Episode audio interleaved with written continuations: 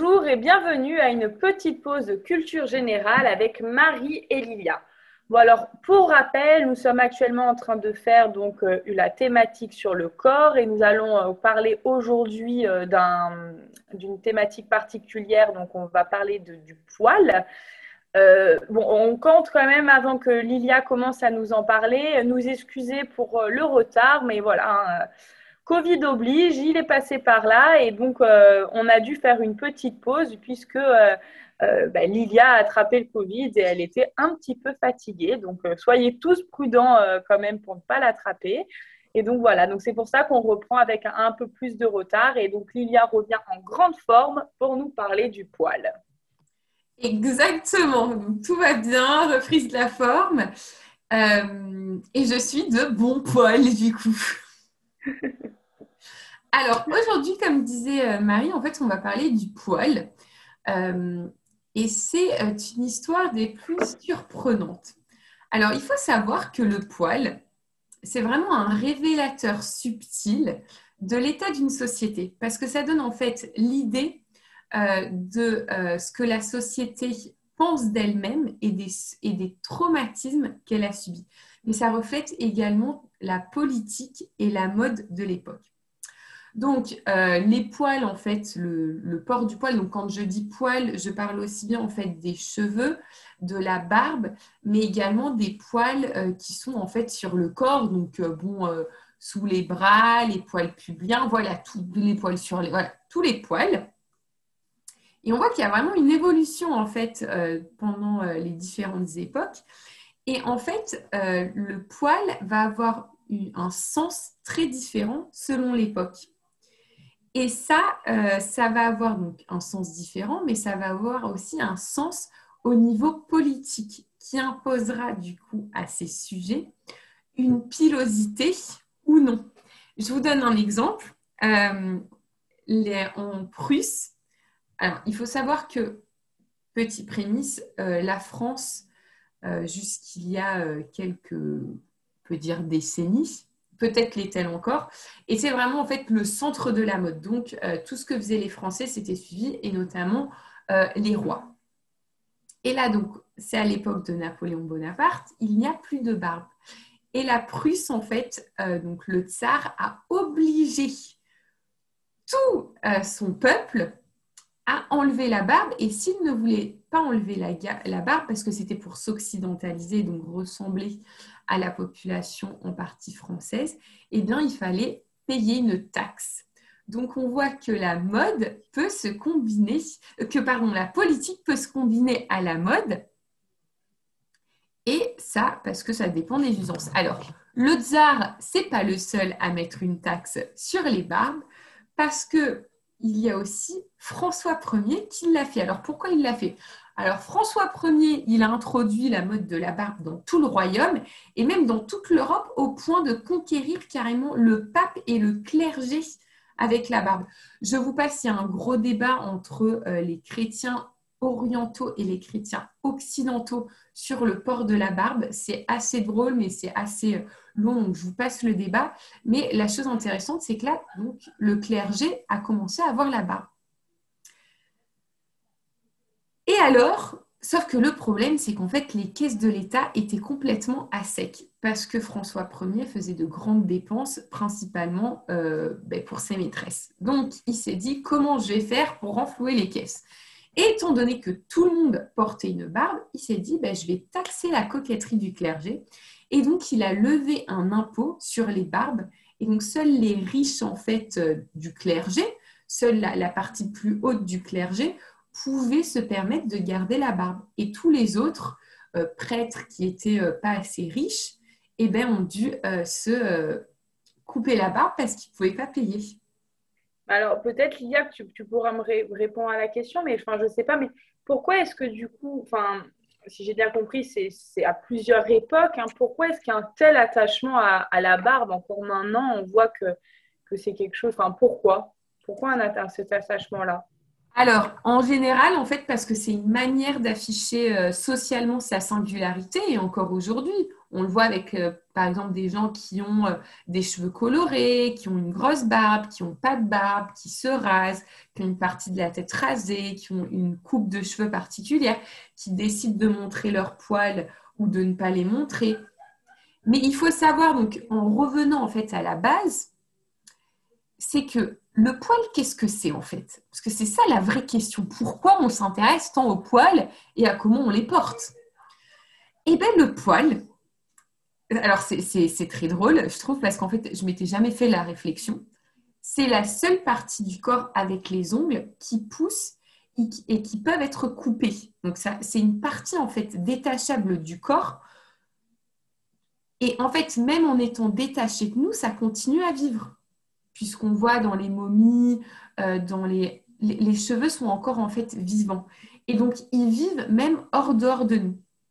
Ce qui explique notamment, ben dans les pratiques de magie, l'importance des cheveux et des ongles, mais aussi dans les dévotions religieuses avec les, reliques de cheveux, les reliques d'ongles, au même, euh, au même niveau que le sang ou le tissu, mais aussi les mèches de cheveux, euh, tu vois, à l'époque de la Renaissance, de l'aîné parce que ben voilà, c'était une partie de la personne. Donc en fait, les poils, ça vaut vraiment pour la personne.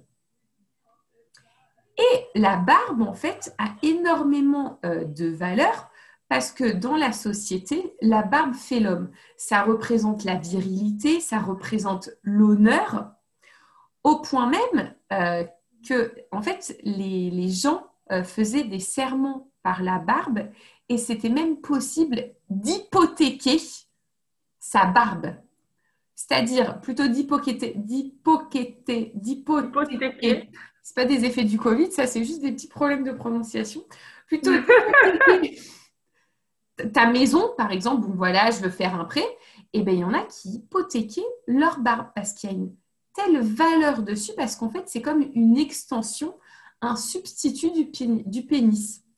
Et c'est pour ça que, on va même plus loin, tirer la barbe de quelqu'un, c'était d'une extrême gravité et ça pouvait donc entraîner au duel à mort. Non. Ah et donc, ouais, et donc on comprend maintenant pourquoi, ben, les, en fait, ben, voilà, les moines ne voulaient pas couper leur barbe et pourquoi les hommes aussi euh, étaient très réticents à couper leur barbe, leur barbe et leurs cheveux parce qu'en fait c'était euh, une forme d'humiliation, mais également de soumission. Donc, si je coupe mes cheveux ou ma barbe, je me soumets à ton pouvoir. Euh, il y a un épisode très, euh, assez, assez drôle sur ça. le roi français, je ne me rappelle plus lequel, mais le roi français récupère la Lombardie et donc demande au prince lombard de faire couper la barbe à, tous, les, ben, à tous les sujets. Et tous les sujets. même. Eh ben. en, plus de ce que tu me dis, je trouve ça drôle parce que tu, tu fais enfin, on comprend vraiment l'importance de la barbe et je me dis mais à l'époque où ils ont dû commencer à dire on va taxer pour que les gens enlèvent leur barbe et tout mais même les gens enfin on peut pas le savoir il faudrait qu'il y ait des témoignages etc mais je pense que les gens ça a dû être frustrant pour eux de se dire bah, si j'ai pas les moyens de payer la taxe faut que j'enlève ma barbe. Ah mais ça a été tellement frustrant en fait, par exemple, euh, parce que c'était sous François, euh, sous François Ier, euh, qu'ils ont donc qui avait cette chose pour les pour les pour les pour les pour les prêtres, les moines, etc. Que quand il est mort François Ier, tout le, bas étage ou tous les voilà le clergé le plus pauvre est allé en fait se rebeller en disant ah on veut récupérer notre droit à porter la ah donc euh, c'est complètement, euh, c'est complètement fou pour nous aujourd'hui.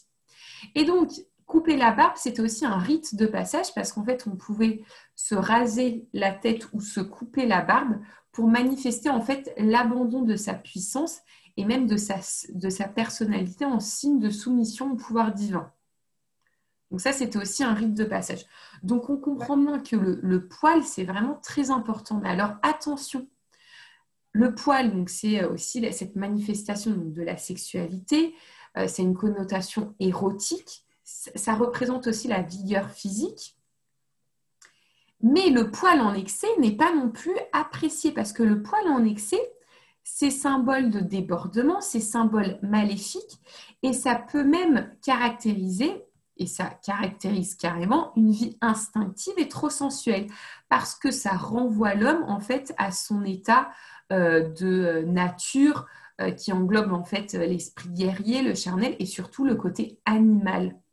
Et c'est ah pour ça qu'en Angleterre, Henri VIII va euh, imposer en fait une loi que les barbes de plus de deux semaines vont être taxées parce qu'en fait les hommes portant donc les hommes euh, représentent le royaume donc ils ne pouvaient pas arriver avec une barbe trop grosse mal taillée parce qu'il y avait un côté animal euh, et pas ben voilà pas contrôlé et géré donc voilà euh, c'est un peu euh, complètement délirant. C'est incroyable ce que tu viens de m'apprendre. Enfin, franchement, je ne m'attendais pas du tout que sur la barbe, qui même encore actuellement, hein, c'est quand même un phénomène de mode, etc. Je ne pensais pas qu'il y avait toute cette histoire autour de la barbe.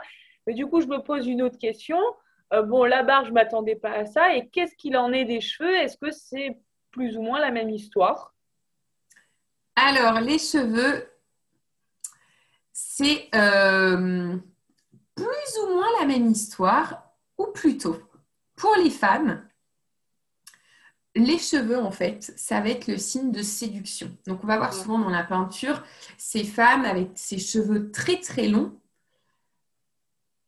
qui ont donc ces cheveux longs et ça représente en fait donc voilà toute cette séduction et ça compense en fait le fait que bon les femmes dans les nus mais ça on en parlera plus tard le poil dans l'art euh, les femmes dans les nus sont représentées complètement euh, sans poil en fait pubien. Elles n'ont aucun poil, elles ont que cette chevelure. Donc la chevelure en fait va prendre le substitut de cette euh, de cette de cette sensualité. Voilà exactement. Mais attention, le cheveu ne pouvait pas non plus être présenté. voilà, tu pouvais pas te balader comme on fait aujourd'hui, les cheveux au vent, parce qu'il fallait avoir les cheveux avec couvert avec un chapeau quand on sortait et à l'intérieur de la maison avoir des coiffures parce que montrer ses cheveux, euh, ses cheveux en fait sans coiffure ou les montrer à des gens qui n'est pas euh, son mari ou les servantes dans le cas où euh, on avait des servantes, et eh bien ça voulait dire en gros que tu étais une fille facile, voire une prostituée. Voilà. Alors aujourd'hui, entre ceux qui ont la barbe et les ou qui n'ont pas de barbe et les cheveux détachés, Oh là là, les mœurs sont changées. Mais alors, la chose la plus frappante sur la chevelure, euh, ça va être en fait avec Louis XIII et surtout Louis XIV. Donc avec Louis XIII, il y a vraiment la mode de la chevelure longue, abondante, bouclée.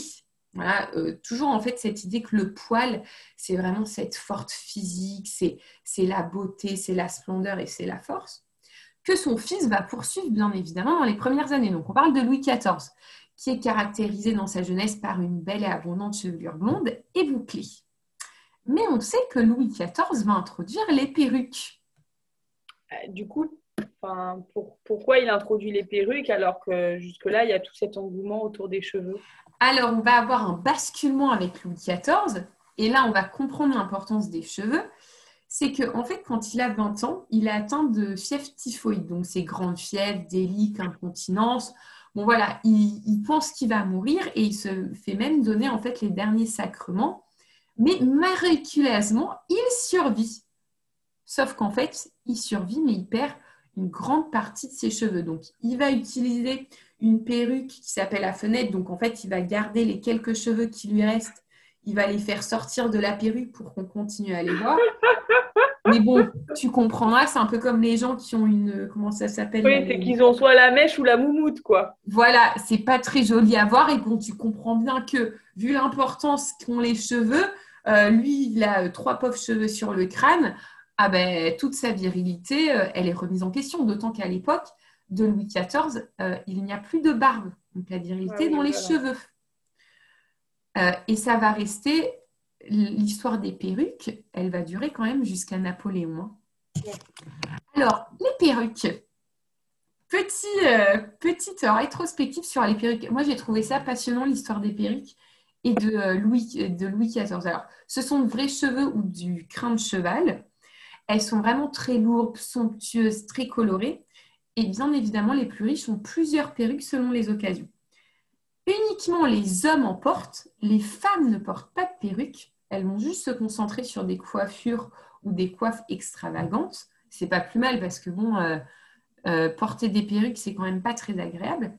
Mais cette, euh, comme les rois en fait répondent les modes, eh bien la mode de la perruque va se diffuser donc, à la cour française et ensuite dans toute l'Europe. Donc on parle de l'Angleterre, de l'Allemagne, de l'Espagne, de l'Italie, qui vont adopter la perruque. Donc ça crée en fait, euh, c'est un bouleversement économique, l'histoire des perruques, parce qu'on va avoir la création de nombreux postes de barbiers.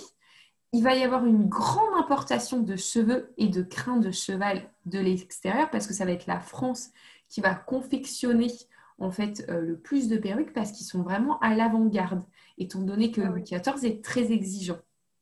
Et ils vont les exporter donc, dans toute l'Europe. Donc ça va devenir un vrai, euh, un vrai art, d'autant plus qu'ils vont euh, améliorer leur façon voilà, de, mettre les perruques sur le crâne, parce que bon, bah, je ne sais pas si tu as jamais mis une perruque, mais ça gratte. Et ils vont, bien évidemment, bah, autant en profiter, tout le monde met des perruques, bam, taxe sur les perruques. Voilà. Et donc, ça va être tellement fructueux que même les pauvres, en fait, pouvaient tirer un réel salaire de leurs cheveux en les vendant. Ah voilà. Alors là, on comprend que euh, le poil, euh, au final, il est très politique, mais il a carrément un caractère marchand au travers des perruques. Mais aujourd'hui encore, en fait, le poil a un caractère marchand au travers de tout ce qui est épilation. Crème épilatoire, épilation électrique, esthéticienne, épilation définitive. Donc il y a un vrai marché en fait autour du poil et on voit apparaître tout ce qui est aussi euh, produit pour la barbe, produit pour les cheveux, etc. Mais alors on a bien parlé voilà des poils, des cheveux, mais dans l'art, parce qu'il faut savoir que l'art est très représentatif de ce que vit en fait la société. Et en fait, dans l'art, il va y avoir une prérogative aux nus sans poils. On ne voit absolument aucun poil dans les nus. Alors ça, carrément, parce que c'est vrai, quand tu vas dans les musées et tout, c'est quelque chose que tu remarques. Et j'ai envie de dire, du coup, on connaît tous, je pense, euh, l'origine du monde de Courbet. Du coup, on peut vraiment dire que c'est une exception, ce tableau? Alors, c'est une excellente question parce que, en fait, euh, l'origine du monde de Courbet qui va être peint en 1866, donc retenez bien la date, c'est important pour la suite, ça va créer un grand scandale parce que les poils, en fait, ne cache pas euh, les, parties intimes, mais en fait, les, poils dans cette, euh, dans cette peinture vraiment soulignent le vagin. Et sans poils, ça aurait été plus un caractère anatomique et ça n'aurait pas autant choqué. D'accord. Donc en fait, enfin, enfin moi j'ai un peu du mal à comprendre en fait pourquoi on voit une telle différence entre un nu où la femme ou l'homme va avoir des poils pubiens et un où bah, du coup c'est enfin c'est imberbe. Enfin, est-ce que tu peux peut-être un peu un, peu expliquer enfin, en quoi c'est si scandaleux? Alors, je vais t'expliquer parce qu'effectivement, ça reste un nu. Ce sont deux nus de femmes. Mais alors, ce qui va changer, c'est qu'en fait, euh, le nu. Euh, alors, ce qui va vraiment changer, c'est qu'en fait, euh, le, le nu de la femme sans poil euh, c'est considéré en fait comme asexué. Parce qu'en fait, c'est comme si on, revient en fait au stade de l'enfance. Elle est, euh, elle est considérée en fait comme un objet d'art euh, qui est soumis en fait au désir. Donc ça devient vraiment un objet de désir qui s'offre au regard du spectateur. Une certaine innocence aussi peut-être, non? Je sais pas. oui, une certaine innocence. C'est un peu un retour, voilà, comme je te dis, à l'enfance, parce qu'on sait qu'une femme, elle a des poils pubiens. Mm, mm, mm. Euh, et, donc, c'est un peu l'idée qu'en fait, elle va être dénuée de son sexe, mais aussi de ses envies sexuelles et du pouvoir sur son corps et sur sa sexualité. Et c'est pas étonnant en fait que Courbet fasse cette peinture avec tous ses poils, parce qu'en fait, il rejetait la peinture académique et les nus qui étaient donc lisses et idéalisés, qui ne correspondaient absolument pas au, ben au corps d'une femme parce qu'elle a des poils pour s'attaquer en fait directement à la bienséance hypocrite et euh, à une forme d'érotisme qui était tolérée jusque-là au travers en fait des peintures mythologiques et oniriques, où le nu était exactement, était complètement dépourvu de poils et était accepté. Et le poil, en fait, il est considéré comme obscène parce qu'il est vraiment la représentation de la sexualité de la femme et il met également, en fait, l'homme face au désir féminin. Et mhm. à ce point-là, l'homme n'est plus soumise au désir de l'homme, la femme, pardon, n'est plus soumise au désir, au désir de l'homme. Et c'est ce qui explique notamment le fait qu'en fait, les représentations de poils sont extrêmement tardives et même censurées dans les peintures. On a dit que l'origine du monde date de 1866, c'est la deuxième peinture représentant des poils pubiens. La première peinture de nu euh, représentant des poils pubiens, ça a été celle de Goya. Alors, euh, ah c'est la, la, Maya nue qui date de 1800. Et si, tu, si vous la voyez, elle n'est pas particulièrement, c'est un filet de poils. Mais c'est tellement scandaleux et ça scandalise tellement qu'il va avoir un procès pour obscénité par l'Inquisition en 1814. Bon, Goya va être acquitté. Et en 1930, parce qu'en fait, on, est encore dans une société très, très puritaine, même s'il y a euh, l'idée qu'on est très euh, ouvert avec la pornographie, etc. Mais c'est encore très euh, puritain et très fermé. En 1930, la Miami de Goya, en fait, va être imprimée sur les timbres espagnols. Et ça va créer un tel scandale que les États-Unis vont faire retourner toutes les lettres provenant de l'Espagne qui portent ces timbres. Et ce n'est pas tout. Euh, cette règle en fait de reprise du nullis va être reprise chez les éditeurs. Jusque dans les années 60, le poil est censuré. Et il va falloir attendre Valérie Giscard d'Estaing, donc on parle de 1974-1981, pour, tiens-toi bien, c'est carrément choquant, pour que le parquet cesse de poursuivre les publications où étaient présents des poils sur le corps des femmes. Alors, la question, bien évidemment, c'est mais alors dans la pornographie bah oui, comment il fait? Bah oui. C'est un secteur qui est quand même très ouvert sur le sexe et il filme que des scènes érotiques. Et bien, on ne voit pas de poils. Parce qu'en fait, c'est un héritage puritaniste et surtout, ça ramène toujours les, les femmes dépourvues de, leurs poils, sont toujours le, des jouets du désir masculin. Et donc, du coup, ça, tu veux dire, c'est dans la pornographie même actuelle, en fait. C'est toujours comme ça. Alors, dans la pornographie, en fait, il y a eu un tout petit moment où il y a eu, euh, où il y a eu des poils. On a vu des poils. Euh, ça a été euh, notamment je ne voudrais pas dire de bêtises, mais ça a été quelques réalisateurs en fait qui ont décidé d'introduire mhm. cette idée de poil. Mais aujourd'hui, bon, peut-être qu'en cherchant bien, tu en trouves, mais c'est pas la majorité, quoi. Voilà, la scène de la pornographie aujourd'hui, elle est imberbe. Il n'y a pas de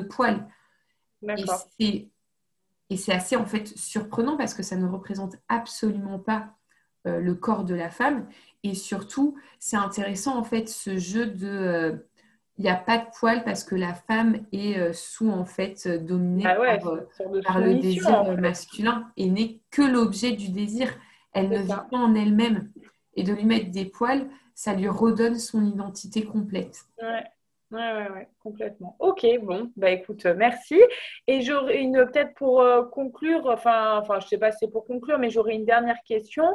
Euh, est-ce que du coup, parce qu'on a parlé beaucoup de la France et de l'Europe, et du coup, est-ce que c'est la même chose dans les autres parties du monde, euh, cette euh, problématique autour du poil? Alors, oui, cette problématique autour du poil, elle est, j'ai envie de dire, internationale.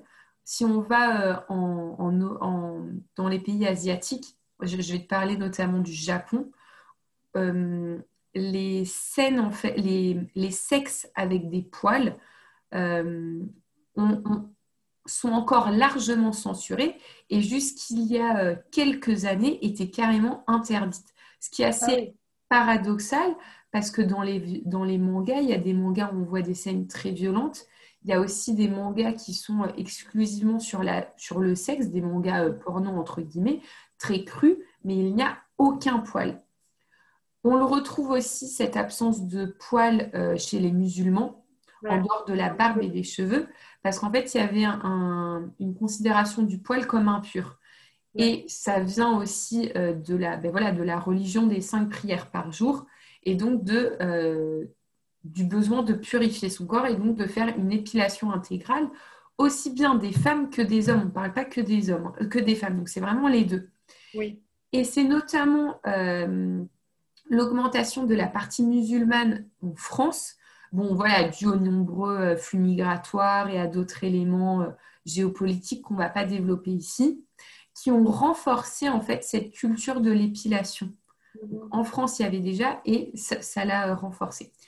Donc, en fait, pour conclure, après, il y, a, plein de choses à découvrir aussi sur le poil par rapport. Euh, euh, là, on parle des musulmans, donc pour parler légèrement, faire une brève parenthèse sur les pays euh, arabes, dans les pays orientaux, il y avait aussi la présence du, des eunuques, donc les eunuques qui étaient sans barbe. Et euh, notamment, ben voilà, on retourne toujours au, fait de la barbe. Les hommes portaient euh, des barbes aussi pour dire qu'ils étaient des hommes entiers. Et donc, se raser la barbe, c'était euh, pour eux vraiment presque impossible.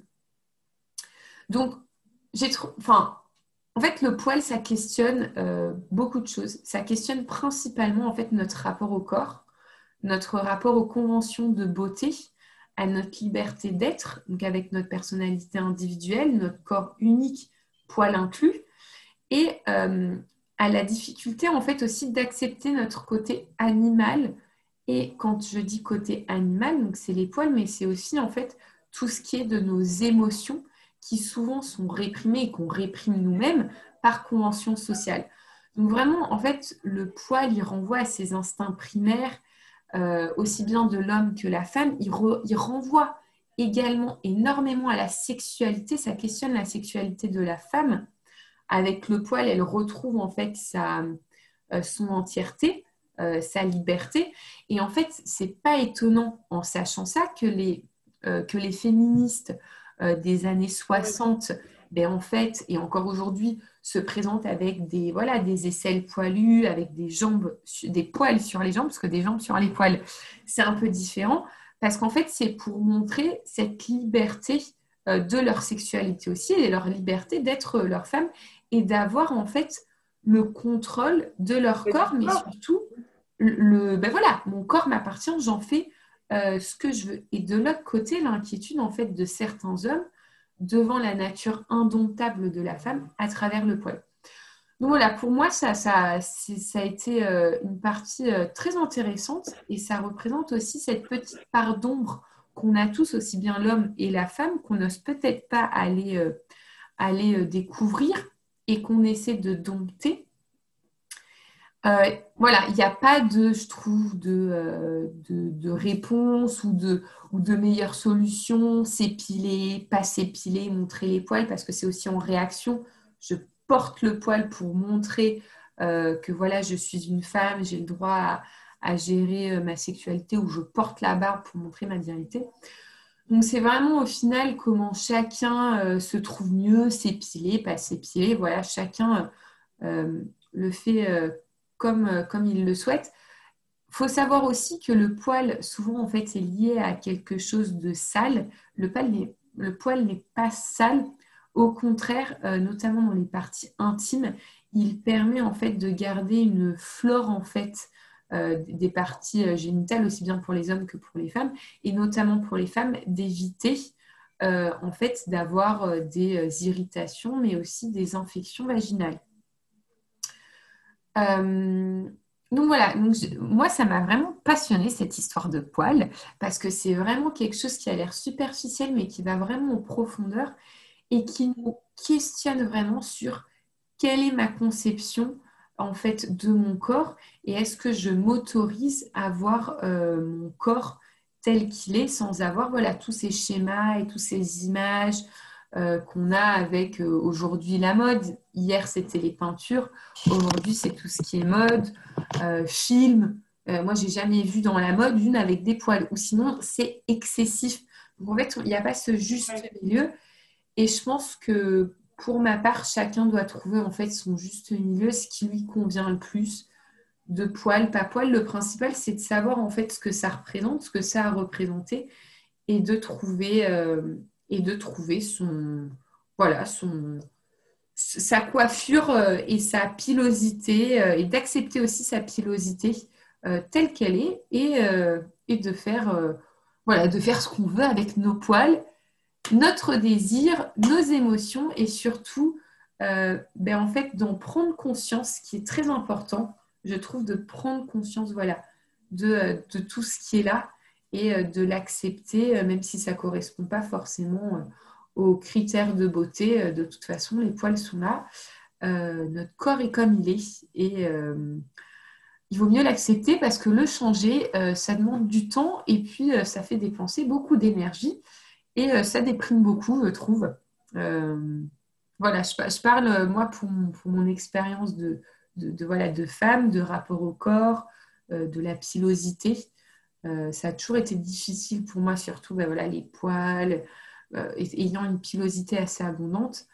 Je m'épile tout de même parce que c'est vrai que voilà, portant une jupe, je préfère avoir la jambe sans poils. Je trouve ça plus, plus joli. Mais c'est vraiment trouver en fait un juste milieu entre ces deux extrêmes et une réconciliation aussi avec ben voilà, ce que représente mon corps et ce qui est et ce qui est mon corps. Voilà. Très bien. Bah, écoute, Lilia, je trouve que tu as fait un. Bon, C'était super intéressant, mais une très belle conclusion. Donc, j'ai même pas envie de rajouter quelque chose parce que je pense que ça laisse euh, la possibilité à chacun d'entre nous de, bah, de, réfléchir justement à cette question qui est très intéressante et je pense vraiment que c'est parfois, en effet, comme tu l'as si bien dit, une source parfois de problèmes aussi bien pour les hommes que pour les femmes. Donc, je que je vais rien rajouter. C'est parfait. Du coup, ben, je te remercie. C'était vraiment super. Je pense qu'il y en a plus d'un en écoutant ce podcast qui va avoir envie d'approfondir les recherches parce que c'est très intéressant. Du coup, ben, j'ai plus qu'à espérer que tout le monde ait, apprécié cet épisode. N'hésitez pas à nous faire des retours euh, euh, via notre page Instagram Marie et Lilia. Euh, ou bien même à nous mettre des étoiles sur euh, la plateforme de podcast par laquelle euh, vous nous écoutez. Voilà, donc on est à votre disposition pour échanger avec vous. On vous remercie et on se retrouve très bientôt avec un nouvel épisode, toujours sur la thématique du corps. Au revoir.